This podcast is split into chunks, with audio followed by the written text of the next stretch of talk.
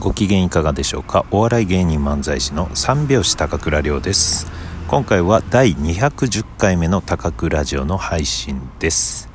えっとですね今はですね近くの公園で喋っております。寒いんですけどでもまあ心地いい涼しさですね。うん。で枯葉もね下にあって、うん、もうまさに。まあ暦の上ではね冬ですけど、うん、秋を感じられる外。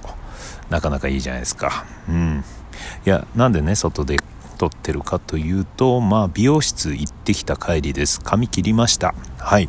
で昨日の配信聞いた方はわかると思うんですが僕ね10円ハゲ2つできております。今頭に20円抱えてるんですけどうんまあね小銭入れみたいなね感じの頭皮になってるんですけどまあそのね20円ハゲ、えー、計合計20円ハゲを持って美容室に行ったんですよね。うん。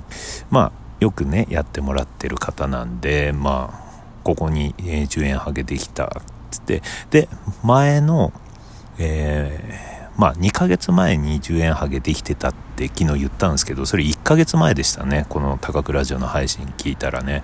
うん。で、1ヶ月前の10円ハゲも、その、知ってるんですよね。まあ、なんならその美容師さんに教えてもらったぐらいなんですけど、そこがですよ、まあどうなってるか。まあ新たなとこ見て、ああ、できてますねってなって、じゃあ昔、その一月前にできた方どうなってるか見てもらったら、まあ治ってると思ったら広がってたんですようん。だからそっちがもう前のとこの方がちょっと20円ぐらいの大きさになってる。10円を2つ並べたぐらいの。ちょっと進行してきてるんですよね。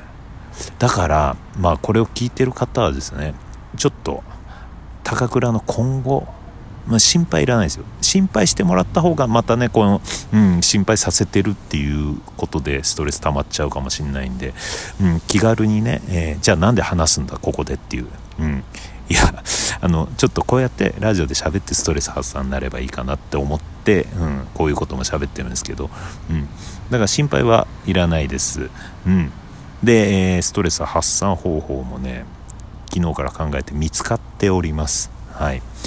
だからねまあまあまああのこれを聞いてる方はですよ、うん、今後高倉がどうなっていくか昨日ね坊主にすればいいかとかねそういう話してたんですけど坊主じゃ余計目立つってね言われてね坊主じゃないってスキンヘッドうん、にしなきゃいけないんですよね。そんなきゃいけないっていう、このカミソリとかね。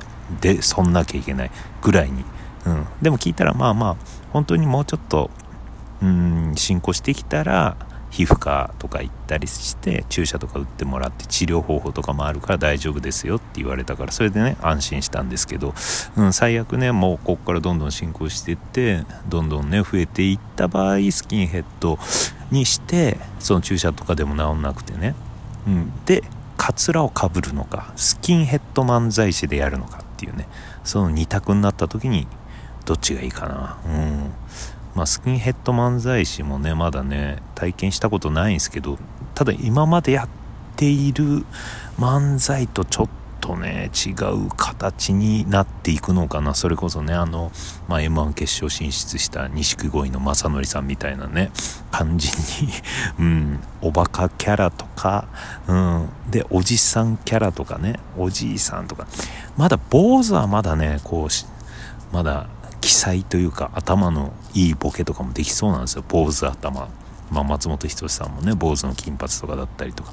坊主頭はもうストイックすぎてこう髪の毛いらないっつって坊主にしたみたいな感じのボケとかできると思うんですけどスキンヘッドってなるとまあ今スキンヘッドの人にはね失礼ですけどなんかちょっとこうねえー、まあ頭のいい感じのボケっていうのはできなくなってくるかなってとは思うんすよね。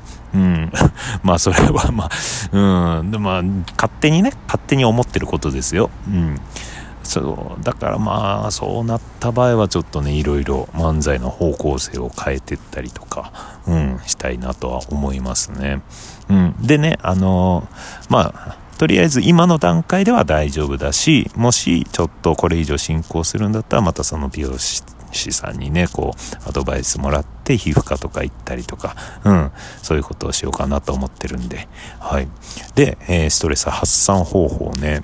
今日ね何してたかというとまあ池袋に行って劇団カモメンタルというのね僕の同期なんですよ。カモメンタルね。サンミュージックの同期でお笑い芸人で。うんすごい好きで。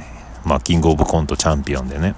うんでまあ2人でねコントやってるですけどまあある時期から年に2回ね、うん、夏と冬かなにえー、劇団カモメンタルって言ってカモメンタルの2人以外もこう劇団員をこうね集めてまあ今ではねもう劇団員はけもうおなじみのメンバーなんですけどそれもねもう何年もやっててで僕はもうずっと見に行かしてもらってるんですよ。すっごい楽しみなんですよ。で今回も見たんですよね劇団カモメンタルホット HOT ホットというね公演だったんですけどいやまあ面白かったうん。まあ、いつも本当に面白いし、いつもね、本当に面白いなって思って、で、次はどうかなのハードルをもう余裕で飛び越えてるんですよ。うん。で、今回は今回の面白さがあったね。だから今日、思ったのはやっぱり面白いものを見るとこうねストレス発散というかその時って何も考えないでただただ笑顔になって笑ってうんもう脳からこう湯気が出てるというかね、うん、脳が溶けてるというか、まあ温泉に入ってる、脳を温泉に入れてるっていうね、感覚になって、すっごい癒される。うん。まあ、ストレス発散ですよね、これね。うん。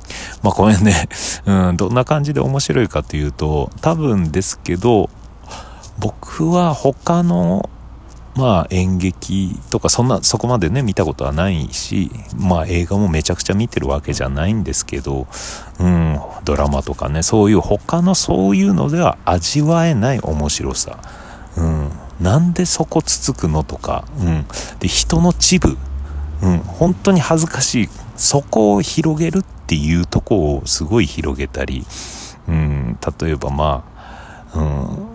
うん、言言わないようなことね、うん、言葉にはしないし暗黙の了解で黙ってるようなこと。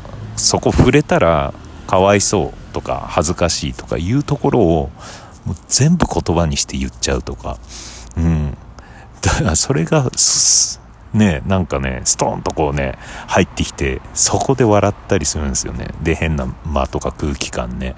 うん。で、今回はね、お祭り、田舎のお祭りの話なんだけど、そのお祭りをどう変えていくか。まあ、お祭りの田舎の実行委員会の人たちでは盛り上がってんだけど、そこに、まあ、新たなね、神社局っていうね、政府が作った神社局というところから派遣されたまあ、う大さんですよね。う大さんが来て、そのお祭りをいじくるっていうね、そういう話なんですよ。今、もう、もっとこうした方がいいとか、そういう風にこうね、指導していくっていう、それがだんだんエスカレートしていったり、その元々のお祭りの由来というか、どうしてそういうお祭りが、うん、お祭りになったのかとか、まあまあまあ、あんまり言うとね、ネタバレになっちゃうんですけど、まあ、本当にそこから発展していく、その人間ドラマ、うん、がね、やっぱりね、ちょっと面白いね、2時間の中だったけど、あとね、一つ一つのワードセンスね。うん。まあちょっと忘れたけど、うん、台本、まあ台本も売ってるみたいなんで、台本を読みたくなるね。うん。名言みたいのも多分入ってると思うんだよな。うん。あの、まあ、今回はそこまでメッセージ性というのはね、うん。まあ、今回のメッセージ性と言ったら、まあ、うん、伝統と伝承というか、うん、伝統というのはこのままでいいのかちょっと見つめ直そう。でも大事な部分は残していこうとかそういうとこであったりとかうんあとはえー、何でしょうね。あそう。心に蓋をしていることを解放したらいいんじゃないとか。うん。まあみんなねいろいろ墓場まで持っていくような話とかあると思うんですけどそういうのを思い切って言ったらスッとするんじゃないかっていうメッセージは伝わりました。勝手に。まあ僕が今の状況が多分そういう気持ちで見に行ったからそこはねスッとしてそれを見た後なんか気持ちよかったですね。まあ単純に面白いうん、まずは 面白いんだけどその裏にう大さんの今の状況とかを見たメッセージ性。でこれの1個前とかもまあラジオで喋ったっけな。うんすごい面白くそういうね今コロナの状況とかをねこう映してた演劇だったんですけど今回もなんかねうんちょっとねグッときた場面もありましたね。笑いながらね。うん。はい。というわけで、うん。あとは、まあまあまあ、あ、そうそう。あとね、まあ、結構芸人が見に来てるんですよね。うん。お笑い芸人。僕はね今日ね、えー、昼に見に行ったんですけどもう10人ぐらいは芸人いたかなうん大の字の大谷さんとかキャプテン渡辺さんとかオズワルドの伊藤君とか、うん、ライスの関町さんとかねまあ結構いてうん。まあ僕はね確認できなかったけど後ほどツイッター見たらみんなカモメンタル見に行ったって。ああと南川君とかね。あとみんなの高道とか。うん。で結構こうね書いたって。て、カモメンタル見てきたどうのこうのって、もうそこのみんな告知したくなるぐらい面白いんですよ。まあ宣伝したくなる。ぜひみんな見てくれっていう。うん。しかもね、その告知の仕方も、まあこの後ツイッター見てくれればいいですけど、みんなそれぞれで面白いですよね。こういう風に告知。まあ必ず大絶賛なんですけどね、皆さんね。うん。まあ僕らもね、12月13日単独ありますけど、まあ劇団カモメンタル今やってますんで、そしてオンライン配信が12月5日ありますんで、そちらの方ね、チェックして見に行っていただければいいかな。